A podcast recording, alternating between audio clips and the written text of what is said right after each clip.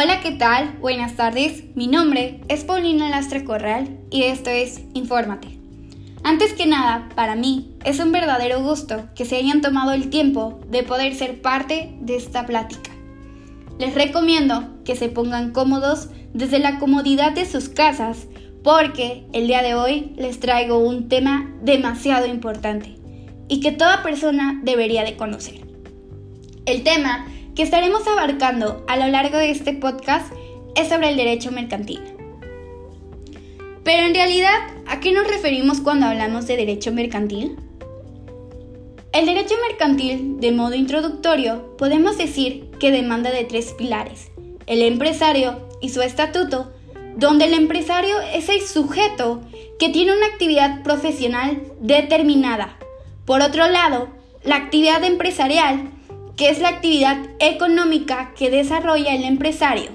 Y por último, la empresa, que no es un conjunto de derechos, sino más bien es un conjunto de bienes y derechos que organiza el empresario para poder desarrollar la actividad económica. Dicho derecho se encarga de regular las relaciones jurídicas entre comerciantes, actos de comercio, sociedades mercantiles, contratos, títulos y operaciones de crédito. Un acto de comercio es la acción de poder negociar un intercambio de bienes o servicios con ánimo de lucro. Esta acción de carácter mercantil puede ser llevada o no por comerciantes. Por ejemplo, una empresa dedicada a la producción de verduras vende sus productos a los vecinos del pueblo más cercano, pero también a un supermercado de otro pueblo.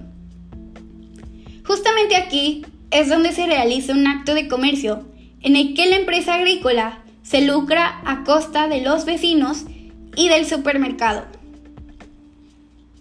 En cuanto a las fuentes del derecho mercantil, son aquellas que procuran el nacimiento de normas. Sin embargo, estas no son exclusivas del derecho mercantil.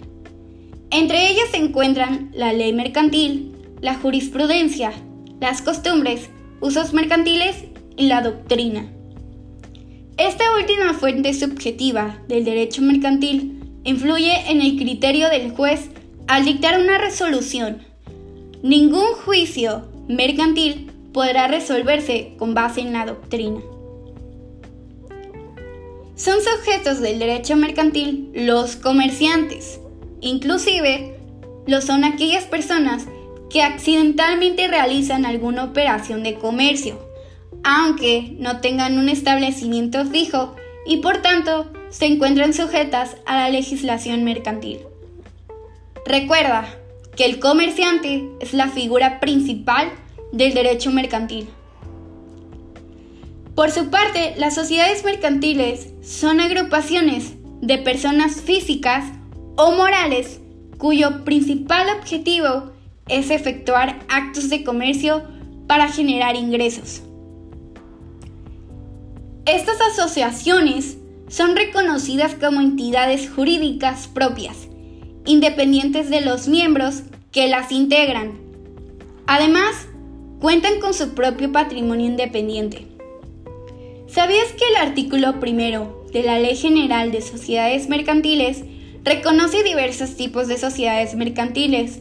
Sin embargo, las más comunes en México son la sociedad anónima y la sociedad de responsabilidad limitada. La legislación mexicana define a los títulos de crédito como los documentos necesarios para ejercitar el derecho literal que en ellos se consigna. En otras palabras, son documentos que otorgan a su poseedor los derechos sobre una obligación de pago. Las principales características de los títulos de crédito son la incorporación, la legitimación, la literalidad y la autonomía. Para ejemplificar de manera sencilla, los títulos de crédito más conocidos son las letras de cambio, pagarés y cheques. De esta manera, por ejemplo, el pagaré es un título de crédito en el que se establece una promesa de pago. Por otro lado, las letras de cambios son documentos en los que se define el pago de cierto monto en una fecha determinada. A diferencia de los pagarés, Las leyes de cambio pueden ser empleadas como garantía financiera y como método de pago. En el caso de cheque, funciona como método de pago en el cual una persona ordena a una institución financiera liberar la cantidad consignada en beneficio del tenedor del instrumento. Como te darás cuenta, cada uno de estos documentos otorga a su poseedor el derecho de exigir el cobro de alguna cantidad en específico. Para finalizar, ¿cuál es la relación que existe entre el derecho mercantil con la contabilidad? El derecho mercantil y la contabilidad son dos disciplinas que van íntimamente ligadas, ya que el derecho es fundamental en la contabilidad, pues en este es el que se basa gran parte de la economía y social de la contabilidad.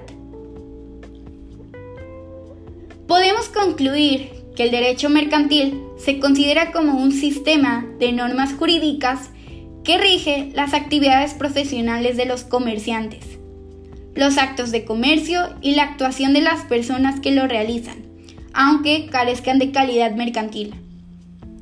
Y bueno, esto ha sido todo de mi parte, espero que te haya gustado y nos vemos en otro podcast.